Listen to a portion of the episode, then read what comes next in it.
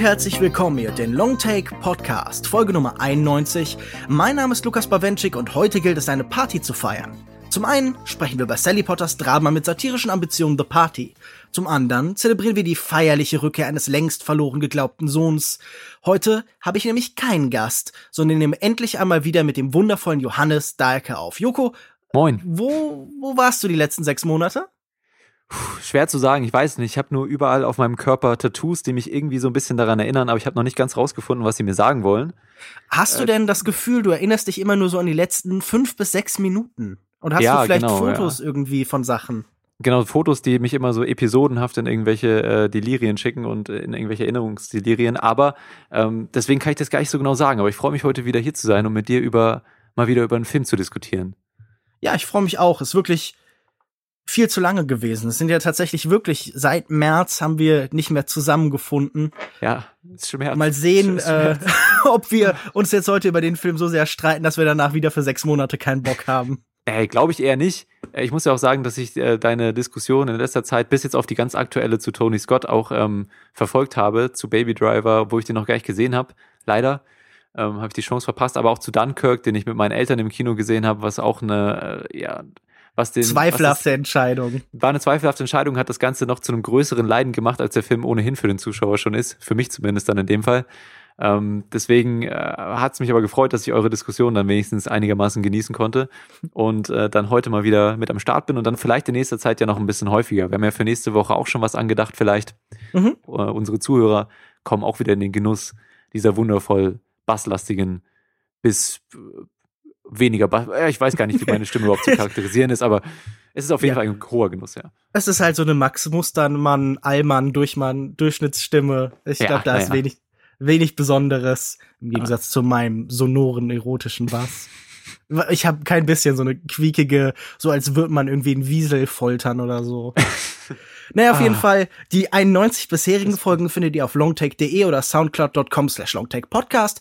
Ihr könnt uns auf Twitter unter longtake.de und auf facebook.de slash longtakepodcast erreichen und wir freuen uns auch über iTunes-Rezensionen, die uns helfen, besser sichtbar zu werden. In letzter Zeit wart ihr da ein bisschen faul, vielleicht äh, könntet ihr euch da wieder an die Arbeit machen. Und ich würde sagen, dann kommen wir jetzt zur Diskussion von uh, The Party.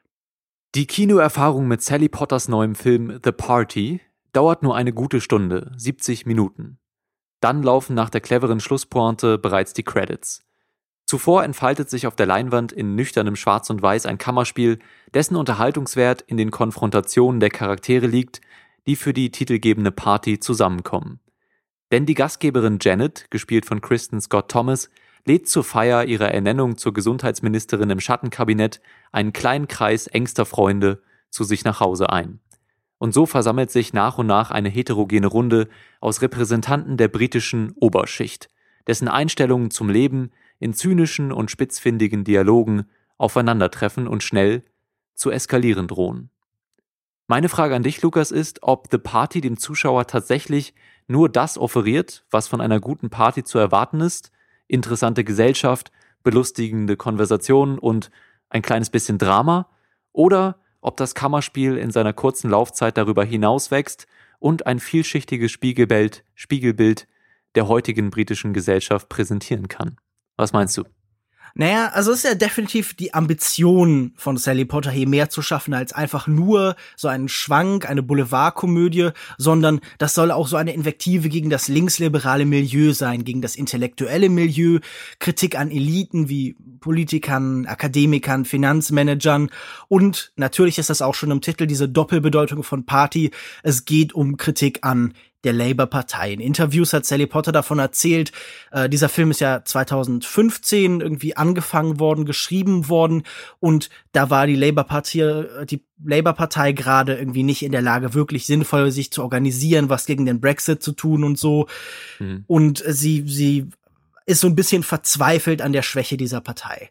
Aber ich glaube, diese ganzen Versuche des Kommentars, des Dekonstruierens, die scheitern hier eigentlich nahezu komplett. Also ich finde es auf keinen Fall einen furchtbaren Film. Ich habe an ein paar Stellen auch gelacht. Aber äh, diese, dieses Herunterbrechen von Menschen, das reduziert sie eigentlich dann immer nur so auf relativ langweilige Klischees. Die sind halt auch eifersüchtig und egoistisch, die sind nicht besser als die anderen. Aber doverweise wussten wir das ja eigentlich wirklich schon vorher. Also mhm. all diese Ambitionen des Films über die reine Komödie hinaus, da sehe ich wenig Erfolg. Also ich würde da generell zustimmen. Der Film bemüht sich ja auch immer wieder in den Dialogen dann so bestimmte Referenzen zu irgendwelchen politischen Diskussionen. Natürlich ganz groß das Gesundheitssystem ähm, in Großbritannien. Sie ist ja auch dann zur Gesundheitsministerin im Schattenkabinett ernannt worden. Und dann gibt's da einen kurzen Kommentar zur privaten und gesetzlichen Krankenversicherung und so weiter und einen kleinen Vorfall, der thematisiert wird und auch die die Figur von April, gespielt von Patricia Clarkson, die sehr zynisch ist, wirft immer ähm, wieder politische Statements mhm. in die Diskussion ein.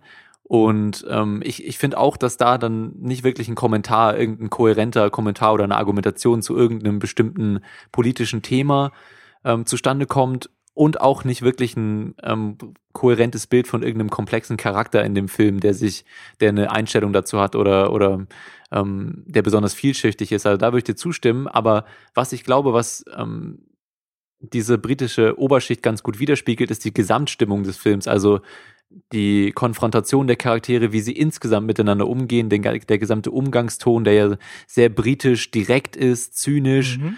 ähm, und das Ganze in so eine Atmosphäre packt. Ich habe mich so am Anfang an Polanskis ähm, Der Gott des Gemetzels erinnert ja, gut, gefühlt. klar.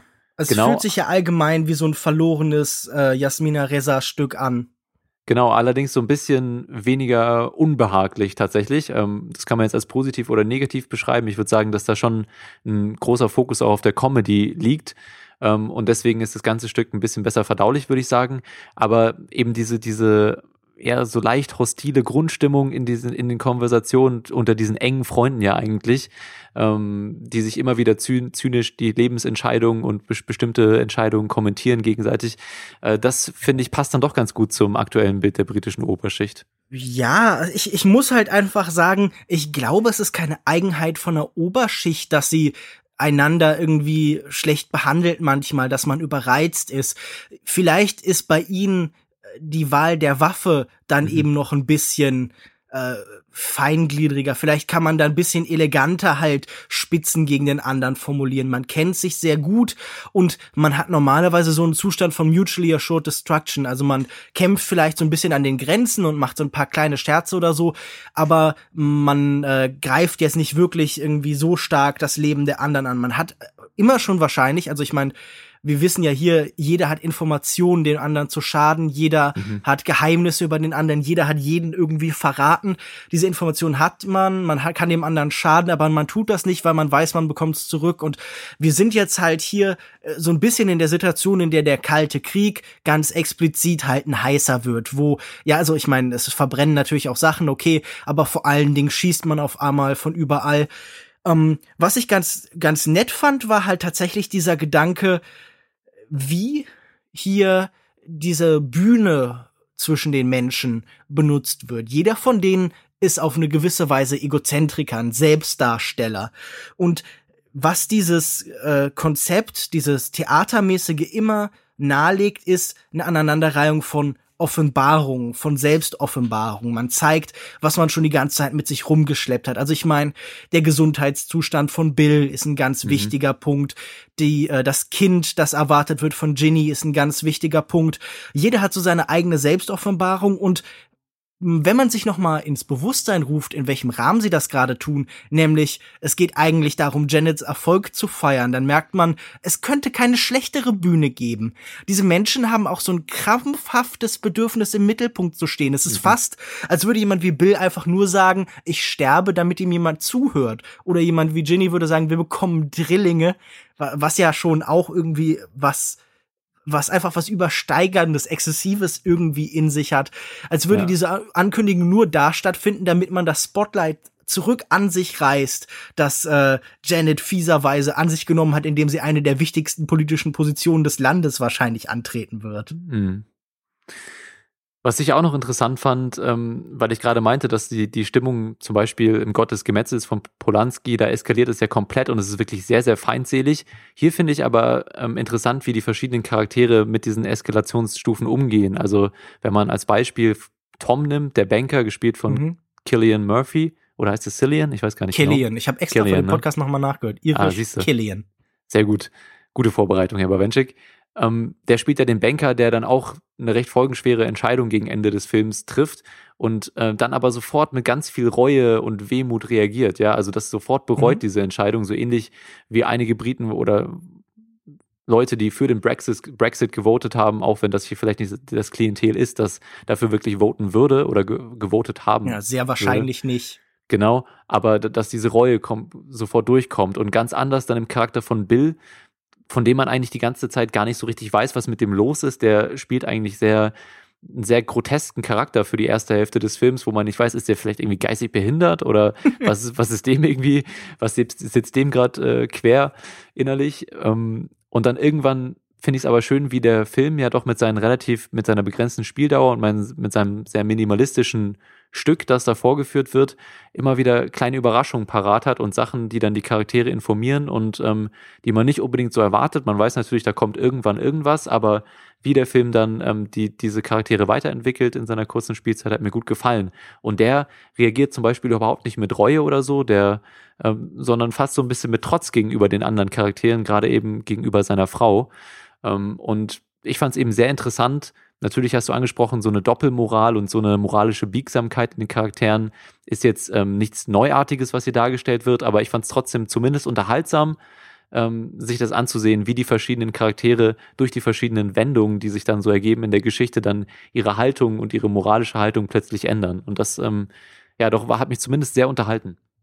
Ja, also Timothy Spalls Charakter schien mir so ein bisschen so ein Überbleibsel von seiner Rolle als Mr. Turner zu sein. Gerade am Anfang mhm. hat er vor allen Dingen irgendwie so Grunzlaute und sowas und so Halbsätze. Und ich meine, das charakterisiert diese Serie äh, von, von Rollen, die er in letzter Zeit so angenommen hat, ja eigentlich ganz gut. So eine ganz bewusste Distanz. Das Einzige, was er halt noch macht, ist dieses Auflegen von Musik halt tatsächlich mhm. und das Kommentieren der Situation oder der Versuch, die das Gesamtgespräch in eine Richtung zu lenken durch Musik, das ist vielleicht seine Art, mit den Menschen zu interagieren für eine ganze Weile.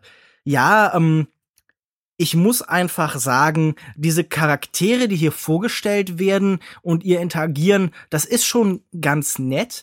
Ich mich stört, dass viele von denen so stark überzeichnet sind.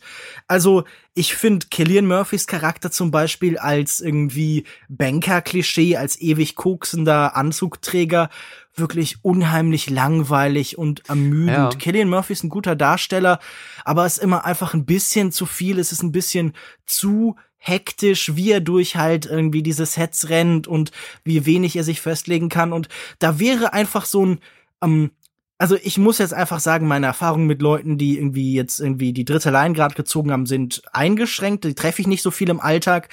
Aber irgendwas sagt mir, dass da vielleicht auch mehr Variation drin sein könnte. Also das fand ich als Performance einfach so ein bisschen zu, das ist so ein bisschen einfach, oder? Irgendwie, mhm. also da, da hätte ich mir noch so eine Nuance gewünscht an diesem Banker dran und auch irgendwie, ja, zum Beispiel Gottfried, dieser Esoteriker gespielt von Bruno Ganz. Bruno Ganz spielt halt, das ist vielleicht die nächste Figur, bei der man sich fragen könnte, ist die denn vielleicht ein bisschen geistig behindert?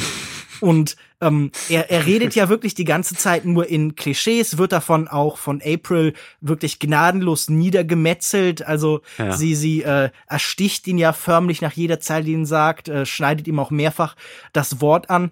Nur, es ist halt so ein bisschen komisch, dass dieser Film über diese Figur, die nur Klischees von sich gibt, lacht, wenn der Film selbst recht viele Klischees parat hat. Mhm. Ja, das sehe ich ähnlich. Also an der einen oder anderen Stelle fand ich es auch zu viel, gerade auch beim Banker-Charakter, wobei ich finde, dass dann auch die späteren Entwicklungen im Film das so ein bisschen mehr rechtfertigen, seine Verhaltensweise. Also ich könnte mir vorstellen, dass es mhm. vielleicht jetzt nicht eine Angewohnheit ist, die er üblicherweise auch im Alltag, genau, im Alltag pflegt, sondern dass es jetzt hier auch schon eine Ausnahmesituation für ihn ist.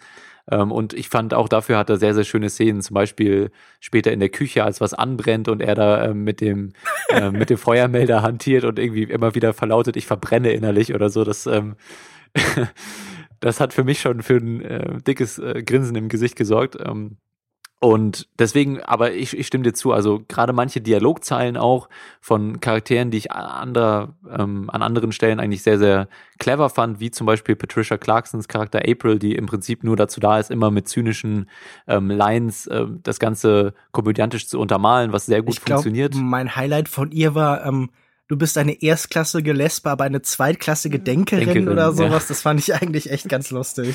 Ja, genau. Und dann aber manchmal geht es ein bisschen zu weit oder da wird es dann zu artifiziell ähm, oder zu, man merkt, dass es zu gekünstelt dann, sowas wird sie vielleicht nicht sagen. Ähm, und dann auch in der ein oder anderen Charakter, in dem einen oder anderen Charakter findet sich das wieder. Aber wir können ja mal durchgehen. Also es gibt zwei Paare, Janet und Bill, die hier die Gastgeber sind. Ähm, dann gibt's April und Gottfried, die wir jetzt auch beide schon angesprochen haben. Und dann noch das lesbische äh, Pärchen Martha und pff, der Name entfällt mir, Ginny. Das spricht auch schon so ein bisschen für sich, weil ich die beiden. Ja gut, und es gibt noch das letzte Paar, das aber nur zur Hälfte da ist, Tom und genau. Marianne, die eben vor allem durch Abwesenheit glänzt und die äh, bis lange im Stück halt eine Leerstelle bleibt. Genau, welches war denn für dich das stärkste und welches das schwächste Pärchen vielleicht? Naja, ich meine, der Film hat natürlich äh, einen relativ klaren Fokus auf Janet und Bill. Die bekommen, glaube ich, vergleichsweise viel Zeit und äh, die können auch die meisten so Aggregatzustände durchgehen. Mhm. Aber ähm, insgesamt muss ich sagen, gerade zum Beispiel dieses äh, lesbische und Ginny schien mir sehr wenig erforscht zu sein. Und gerade so letzte Entscheidung, also diese Beziehung bekommt ja wirklich erhebliche Probleme, fand ich recht schwer nachzuvollziehen. Und irgendwie, ich weiß nicht, ob mir da im Film die Empathie für die Figuren gefehlt hat oder einfach mhm. so diese Drehbuchidee, die die zu einem interessanten Ende bringt, aber ich muss einfach sagen, man hatte oft das Gefühl, man befindet sich mit den anderen Figuren so auf Nebenschau Plätzen. Also der, der Film wirkt dadurch gerade in seinen 70 Minuten einfach noch mehr in so kleine Kabinettsstückchen zerlegt. Und naja, also ich, ich weiß nicht, also in, in irgendwie diese Figurenkonstellationen, auch wenn sie gerade dann später immer weitere Netzverbindungen und immer weitere Verrate offenbaren, fand ich jetzt nicht übermäßig interessant. Also ich meine, ähm, da, da, diese, dieser Gedanke, dass irgendwie die Elite auch so ein so ein Hort sexueller Dekadenz irgendwie ist, so, so, so was Orgiastisches, dass eigentlich jeder mit jedem, dieses Klischee wird hier ja bedient und das finde ich jetzt nicht schlimm, das kann man natürlich auch machen, das kann auch sehr unterhaltsam sein, wenn man, keine Ahnung, ähm, an, an Ice White Shut denkt oder zum Beispiel an den äh, David Cronenberg, der aus dem, äh, dem Hollywood Milieu halt so, so eine Adelssituation macht, mir fällt gerade äh, Maps to the Stars natürlich. Ja. Das kann irgendwie ganz interessant sein, aber hier habe ich da einfach sehr wenig mit anfangen können. Ja, ich fand eben, dass das lesbische Pärchen auch in der Geschichte nicht wirklich ähm, eingebunden war. Auch in der Eskalation später gibt es da ein, eine Verbindung, die, die, ganze, die das Pärchen dann teilhaben lässt an der ganzen Misere, aber so wirklich, ähm, ja, so richtig eingebunden sind sie nicht. Und deswegen steht eigentlich hier doch das Part von Janet und Bill und das Paar von dem Banker Tom und Marianne im Vordergrund, obwohl Marianne gar nicht da ist. Und schade finde ich eben, dass April und Gottfried beide im Prinzip äh, völlig unbeteiligt sind und die ganze Zeit nur kommentieren. Also ja. ähm, der Film startet ja mit Janet und April, wie sie sich austauschen und da hätte ich mir eigentlich so auch so vom klassischen Drehbuchschreiben gewünscht, dass es zwischen den beiden Figuren, die für mich die stärksten im Film sind, dann später auch zu einer Eskalation kommt, wo das Ganze nochmal interessant wird, ja, wo, wo wirklich sich zwei ebenbürtig intellektuelle Frauen auch gegenüberstehen. Ähm, und das kam dann nicht so. Dann kam es eher zu einem, zu einer Art Geschlechterkampf, so Männer gegen, gegen ja. Frauen, ja. Also ich meine, da sind die Fronten ja unklar. Ich meine, ja, gerade wenn die beiden zum Beispiel dann irgendwie auch im Bad da rumsitzen und äh, so Lebensentscheidungen reflektiert werden, da gibt es ja auch dieses Zusammenfinden so ein bisschen eben von diesen beiden äh, ja. klugen Frauen. Aber ich, ich weiß nicht, es wird halt eigentlich wenig über ihre Positionen gesprochen und über diesen Grundgedanken, den sie haben. Also ich meine, wir sehen ja äh, am Anfang in April eine so eine Postdemokratin, eine Kritikerin all dieser Institutionen, sie sagt, die Parteidemokratie ist tot oder die Demokratie ist am mhm. Arsch oder sowas. Also sie findet harte Worte für alle Formen von Repräsentationen und von Wahlen. Und auf der anderen Seite steht dann eben diese große Idealistin, aber sie begegnen sich nicht auf dieser Ebene der Politik, zu keinem Zeitpunkt wirklich, sondern genau. sie begegnen sich dann auf diesem Le Level der Lebensentwürfe. Und das finde ich, wenn ich ehrlich bin, den weniger interessanten Bereich. Und mhm. ich hätte mir gewünscht, dass Sally Potter eine Möglichkeit gefunden hätte, das eine durch das andere zu verhandeln und einfach so Schichten aufeinander zu legen und die Sachen eben zusammenzufügen. So hat man das Gefühl, äh, auch das, was die Leute hier besprechen, sind eigentlich die Nebenschauplätze. Klar, für sie als Menschen, als Privatperson sind das die wichtigsten Sachen. Aber wenn es um diese politischen Themen auch irgendwo gehen soll, und ich glaube, diese Ambition hat Sally Potter, das hat sie in Interviews ja auch betont, dann mhm. hat sie dafür vielleicht die falsche Ebene gewählt. Genau, ich glaube, für mich ist das in erster Linie auch so ein gelungenes Boulevardstück, wie du es am Anfang schon beschrieben hast, so einfach mit ganz klassischen Versatzstücken, so äh, Beziehungsintrigen und, und ähm, Geheimnissen, persönliche Geheimnisse, die jeder Charakter dann nach und nach offenbart und die dann zu einer Eskalation führen. Als solches fand ich es aber doch sehr, sehr unterhaltsam, auch gerade aufgrund der Kurzweiligkeit. Ich glaube, der Film wurde auch von ursprünglich 90 Minuten oder zumindest das Drehbuch war so angelegt, dann nochmal runtergekürzt, so dass man hier auch nicht wirklich so eine klassische Aktstruktur hat oder so. Natürlich gibt es dann so ein paar Offenbarungen und Wendungen, ähm, die das dann so ein bisschen drehen, aber ist, ich finde es eher so ein Einaktstück, mhm. das wirklich so von vorne bis hinten richtig Gas gibt. Ja, also der Film eröffnet quasi auch mit der Schlusspointe, von der man dann in dem Moment noch nicht weiß, was damit was sie ähm, bedeutet. Genau, ja. Und also ich bin dann während des Films auch nicht drauf gekommen. Ich weiß nicht. Nee, ich auch nicht. Genau. Deswegen war die Schlusspointe für mich auch nochmal durchaus ein Lacher, ja. Und ähm, der Film hat einfach ein unglaubliches Tempo und das wird auch so begleitet durch die Musik, die äh, aufgelegt wird, immer wieder von, von Bills Charakter oder dann später halt auch ähm, während der Rettungsversuche von dem Banker-Charakter Tom, mhm. äh, was auch ein komödiantisches, komödiantisches Highlight für mich war.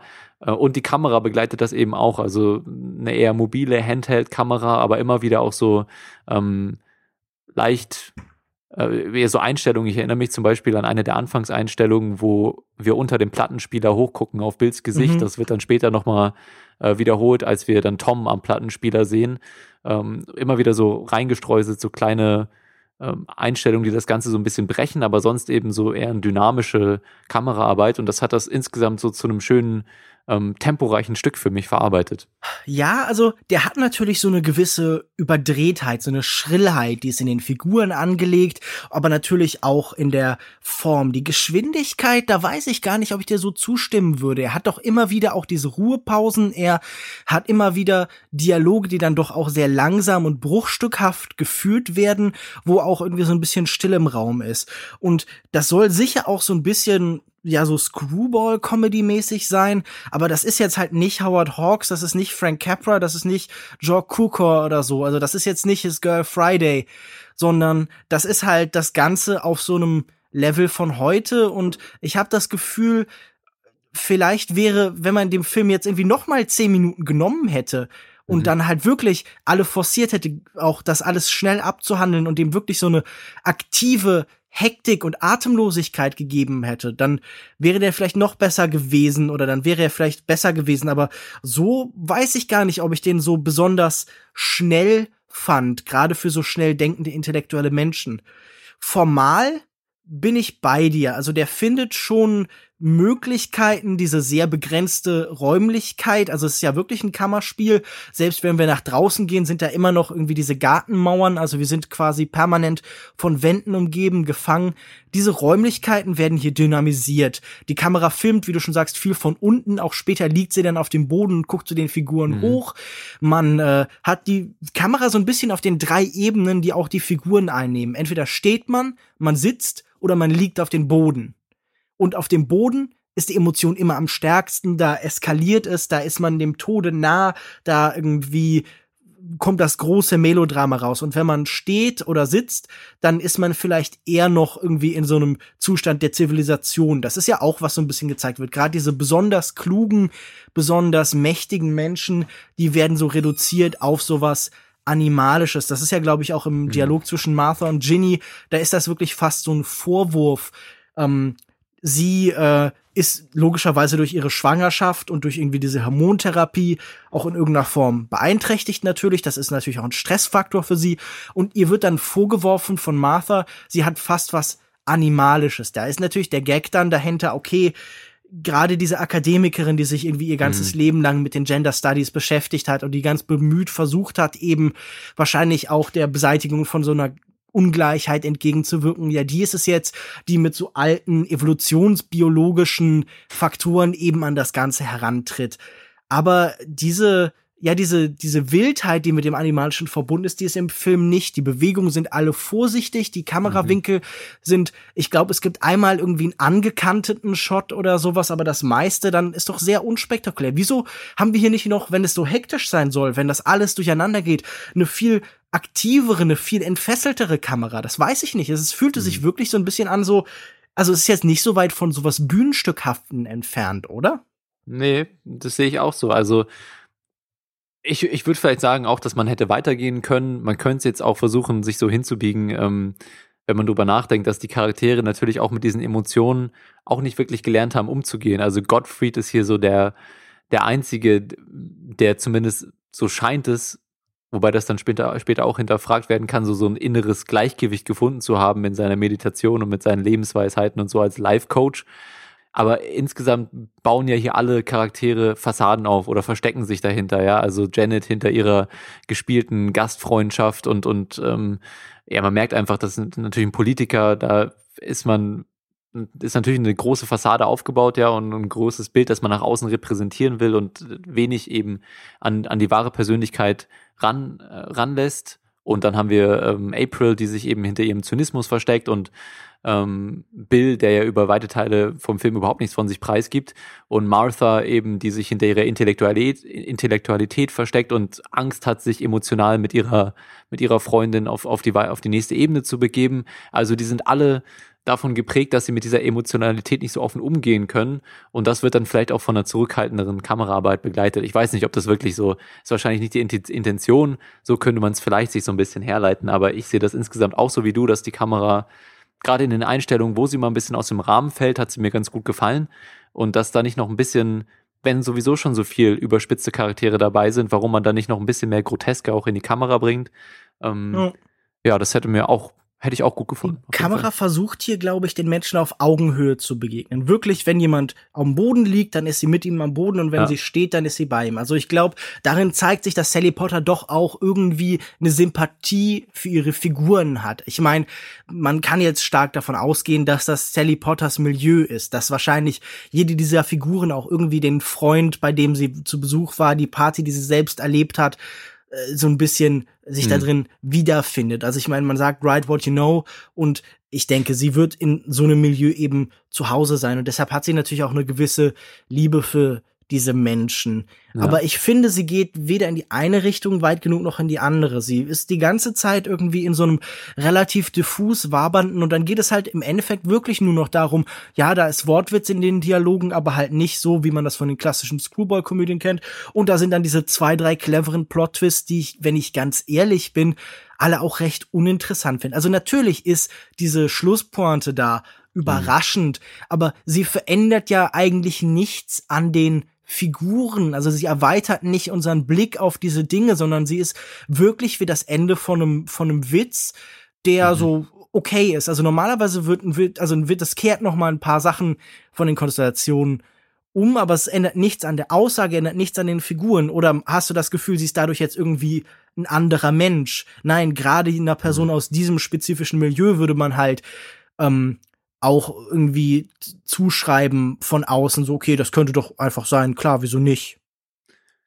Ja, also ich sehe das auch so wie du. Ich habe auch versucht, im Nachhinein den Film von hinten so ein bisschen aufzurollen und zu schauen, inwieweit ähm, das irgendwie die Interpretierbarkeit verändert von den Charakteren und bin auch zum gleichen Schluss gekommen, dass sich da eigentlich wenig verändert. Ich finde schon, dass die verschiedenen Wendungen während des Films dann helfen, das Verhalten der Charaktere im Nachhinein zu erklären, ja, und das Ganze so ein bisschen deutlicher zu machen. Und ich finde, da kommt da gibt es einem das, das Gefühl, äh, man versteht die ganze Konstellation jetzt besser.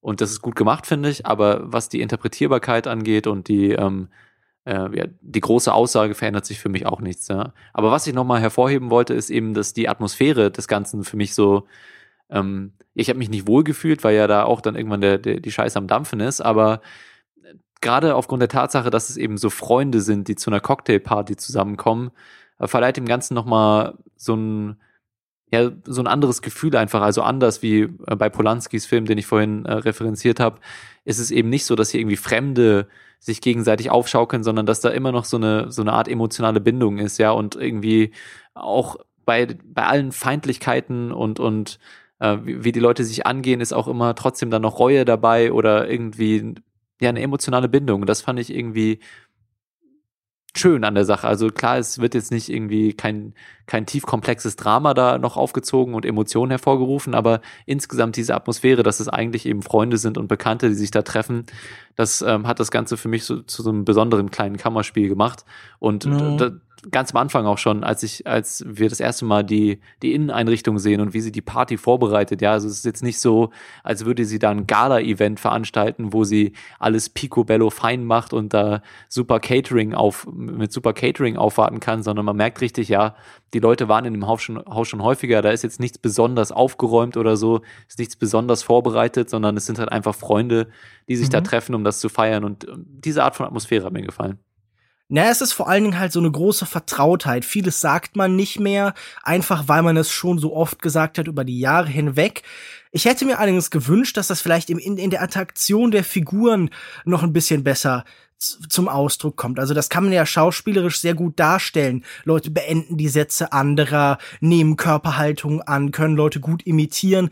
All das findet nicht statt. Also wir sehen irgendwie vielleicht diese diese Vorstellung von von einer großen Vertrautheit, von einem großen von so einer großen Freundschaft über die Jahre hinweg eigentlich dann auch eher behauptet, als dass wir sie ausgedrückt bekommen. Und das fand ich so ein bisschen schade. Ja. Was aber für diese Atmosphäre, von der du sprichst, glaube ich, relativ wichtig ist, ist ja tatsächlich die Musik. Über die haben wir bis jetzt noch nicht so furchtbar viel mhm. gesprochen. So eine Mischung aus Rock und Salsa und Reggae und mhm. vor allen Dingen dann halt auch eben Jazz, also irgendwie George Gershwin und John Coltrane und mhm. äh, Bo Diddley und sowas. Haben dir da Stücke besonders gefallen? Also ich meine, eine ein Handlungspunkt ist ja sogar mit der richtigen Musik verbunden. Da geht es dann darum, dass irgendwie diese Musik fast ein Leben retten könnte. Ja. Oder das ist zumindest die Hoffnung, die, die in dieses Stück gelegt wird. Ja, genau. Ja, ja, das war für mich schon der musikalische Höhepunkt. Ich fand es auch schon auch lustig, wie Bill dann immer wieder versucht hat, die Szenerie mit so einer nicht ganz passenden, also natürlich passt die Musik ganz gut zu einer Cocktailparty, die mhm. äh, wäre da schon nicht fehl am Platze, aber dann gerade, ähm, je mehr sich das Ganze hochschaukelt, wird es dann doch ein bisschen grotesk, wenn er da irgendwie Salsa auflegt, weil er einfach, he doesn't give a shit anymore, ne? Was man dann später halt auch ganz gut nachvollziehen kann. Dementsprechend hat mir das ganz gut gefallen. Ich fand die Musik auch einfach gut, die er aufgelegt hat. Also. Ja, das ist okay. Also ich meine, furchtbaren Musikgeschmack würde ich diesen Menschen jetzt nicht attestieren. Also es ist jetzt ja. nicht, als hätte er dann irgendwie Barbie Girl von Aqua aufgelegt oder so. Weiß ja. auch gar nicht, ob er das auf Vinyl irgendwie, ob es das überhaupt gibt. Bestimmt eigentlich. Ich meine, das ist ja schon ein bisschen älter. Aber du hast schon recht, am Ende der Moment, als, als Bruno Ganz dann als Gottfried feststellt, Tom, ich glaube, du hast nicht ganz die richtige Musik für diesen Moment aufgelegt. Das, ähm, ja. das war schon lustig. Ja, also ich meine, das ist, das ist dann auch schön, wie halt so ein Element der Form, wie die Musik halt mit dem Ereignis interagiert und halt eben so ganz bewusst in der Welt platziert wird. Und das ist mhm. eigentlich doch echt ein ganz nettes Element. Worüber wir noch reden könnten, wäre ein visuelles Element, ein äh, besonderes Stilmittel, das am Anfang eingesetzt wird. Es gibt äh, ganz am Anfang sieht Bill einen Fuchs, der in die Wohnung hineinläuft der so ein bisschen, ja, vielleicht ein schlechtes Omen ist für mhm. das Kommende und der irgendwie das Eindringen des Animalischen in diese zivilisierte Welt schon so ein bisschen vorwegnimmt. Oder hast du da noch irgendwas mehr drin gesehen? Fandst du das irgendwie interessant oder als Idee cool? Äh, nee, habe ich mir in dem Moment gar nicht so viel Gedanken drüber gemacht, aber natürlich äh, hast du da recht. Und ich erinnere mich jetzt auch gerade, ja, wie hieß, ähm, wie hieß der Film von Lars von Trier nochmal, wo wir ähm, Antichrist. Auch, genau, Antichrist, wo der Fuchs auch eine prominente Bedeutung hat, wenn ich mich richtig entsinne. Meinst du, es ist derselbe Fuchs? es ist wahrscheinlich derselbe Fuchsdarsteller. Und deswegen kann man da die Parallele auch ganz deutlich ziehen. Äh, nee, also klar ist wahrscheinlich so ein bisschen Foreshadowing und auch mit der ähm, Sektflasche, die da am Anfang geöffnet wird und der zersplitterten Scheibe. Jetzt nicht besonders subtil, aber ja, kann man machen. Was wäre denn jetzt, wenn der Fuchs noch gesagt hätte, Chaos Reigns oder sowas? Das wäre doch sehr lustig gewesen. Ja, das wäre auch passend gewesen, ja. also du meinst, man hätte auch den Lars von Trier Fuchs eins zu eins einsetzen können? Denke schon, ja. Denke, das hätte funktioniert. Aber ich würde sagen, wenn wir sonst äh, keine weiteren Punkte anzusprechen haben, können wir ja auch schon zum Fazit kommen. Mhm. Äh, fang du doch mal an. Ja, also für mich hat der Film als Tragikomödie vor allen Dingen eben auf dem auf der Unterhaltungsebene funktioniert. Ich fand, wie ich schon angesprochen habe, diese Atmosphäre schön, auf der sich die Charaktere begegnen und sich dann hochschaukeln gegenseitig. Ich fand einfach viele Dialogzeilen klasse, auch wenn es mir an der einen oder anderen Stelle charakterlich und auch vom Dialog her ein bisschen zu gekünstelt war oder zu viel war. Ähm, aber größtenteils ähm, waren es einfach lustige, zynische, spitzfindige Dialoge, ähm, die einen klasse unterhalten und der Film hat für mich eben auch so ein schönes Tempo. Äh, insgesamt in der Geschichte ist ja auch super kurzweilig, auch von der Laufzeit her. Ähm, und kann dann immer wieder mit den kleinen Wendungen die ganze Sache eben auf, die, auf das nächste Level heben und auch die, die Konfrontation im Vorhinein, im Nachhinein dann, dann nochmal so ein bisschen erklären und informieren. Auch wenn ich dir recht geben würde, dass wirklich auf einer auf einer inhaltlichen Ebene, auf einer Interpretationsebene der Film dann an einem bestimmten Punkt einfach nichts mehr zu geben hatte. Also da sind dann Botschaften drin, die wir schon kennen über die Oberschicht und äh, über die Doppelmoral ähm, von den ganzen Leuten, die wir hier sehen. Das hat sich dann irgendwann so ausgeschöpft und die ganzen politischen Kommentare sind dann so ein bisschen Beiwerk. Aber ähm, für mich wirklich im Fokus ist dann doch der, der Unterhaltungswert dieses kurzen Films und das hat sehr gut funktioniert. Und deswegen geben wir eigentlich noch Sterne, seit du hier die, die, das Zepter übernommen hast, Lukas Bawenschik. Denk scharf nach. Was glaubst du? Ich glaube mit Sicherheit schon. Wahrscheinlich hast du es auf eine 100-Punkte-Skala erweitert und deswegen. die 1000-Punkte-Skala. Äh, 81, genau. 81.000 Punkte gebe ich. Von? Von drei Füchsen aus Lars von Trier Filmen.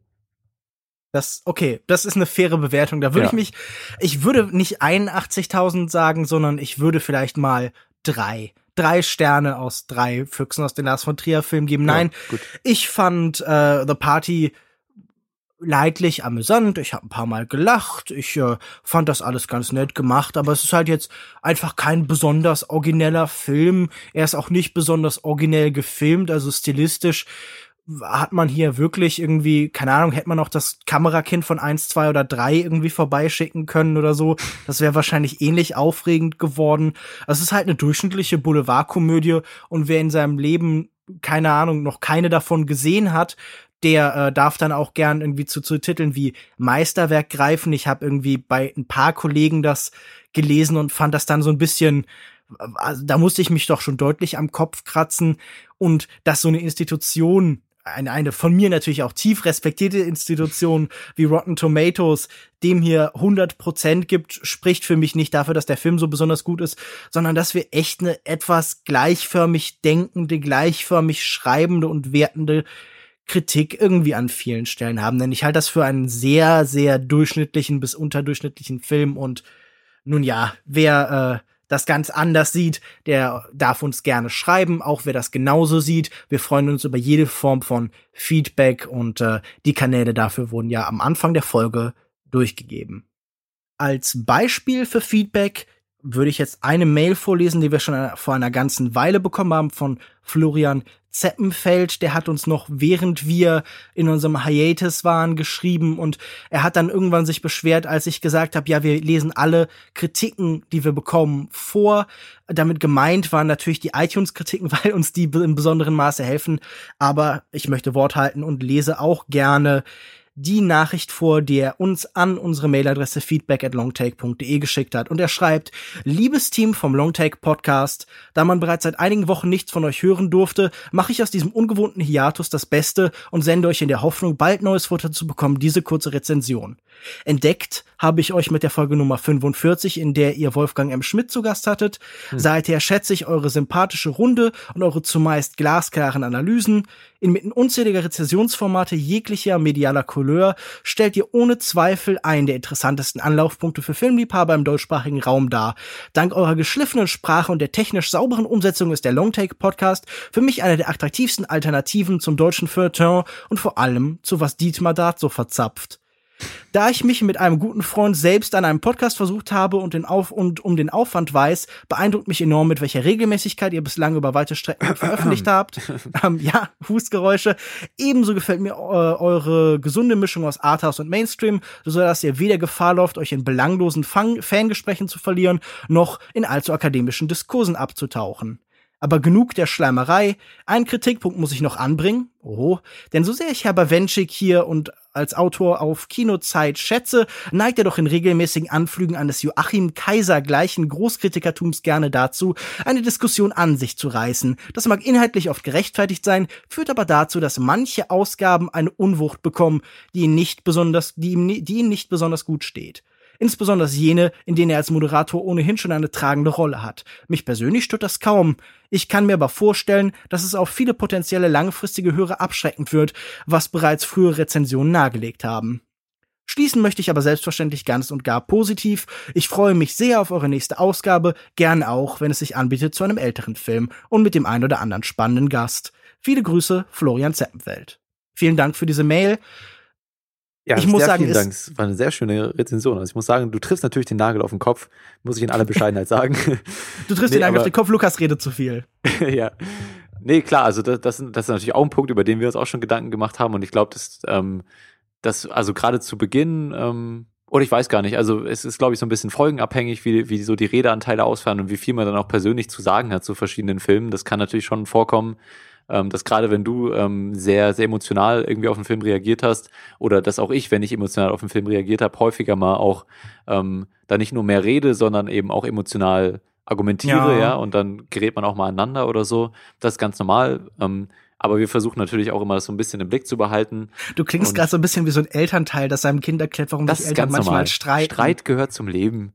Und weißt du, manchmal, Papa und Mama haben sich immer noch sehr lieb, aber manchmal streiten sie sich eben. Und trotzdem hat der ganze Longtake-Podcast immer noch regelmäßigen Sex miteinander. Da müsst ihr euch keine Sorgen machen. Ach man, Lukas ist echt fantastisch im Bett. Also Markert. ja, ja. Ja. Ich schweige und genieße. Äh, aber ja. nee, auch vielen, vielen Dank. ja. Und was ich noch sagen muss, es gibt definitiv schlimmere Vergleiche als Joachim Kaiser, damit kann ich hm. sehr gut leben. Ja, das stimmt.